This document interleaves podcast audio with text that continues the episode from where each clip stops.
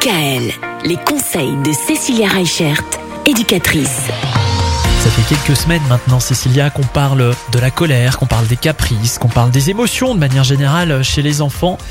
Comment est-ce qu'on fait pour gérer les émotions des enfants, notamment les émotions négatives? Vous avez quelques trucs et astuces pour nous cette semaine. Première chose, pour arriver à casser cette colère, à casser cette émotion, à casser le fait qu'on n'arrive pas à exprimer une émotion, boire un verre d'eau, ça permet déjà d'apaiser le corps. C'est un truc tout simple auquel on pense pas forcément. C'est pour les enfants ou les parents Généralement, les, les- ah oui, j'allais dire, parce que généralement les parents ils vont plutôt boire un verre de bière ou un verre d'alcool, mais pas un À verre d'eau. consommer avec modération, Évidemment. évidemment.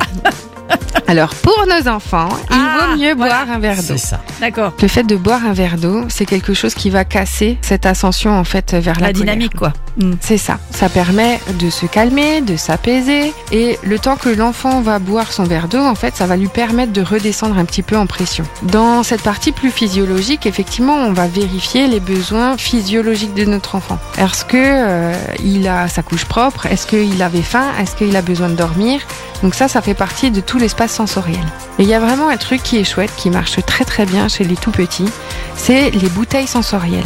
Alors une bouteille sensorielle, c'est très facile à fabriquer. Vous prenez une petite bouteille d'eau, vous mettez à l'intérieur des paillettes, du liquide vaisselle, et l'idée c'est de refermer le bouchon avec une colle euh, forte pour que l'enfant n'arrive plus à l'ouvrir. Vous faites secouer l'enfant, la bouteille, avec toutes les paillettes. Donc il va secouer de toutes ses forces, donc il va mettre toute son énergie dans la bouteille.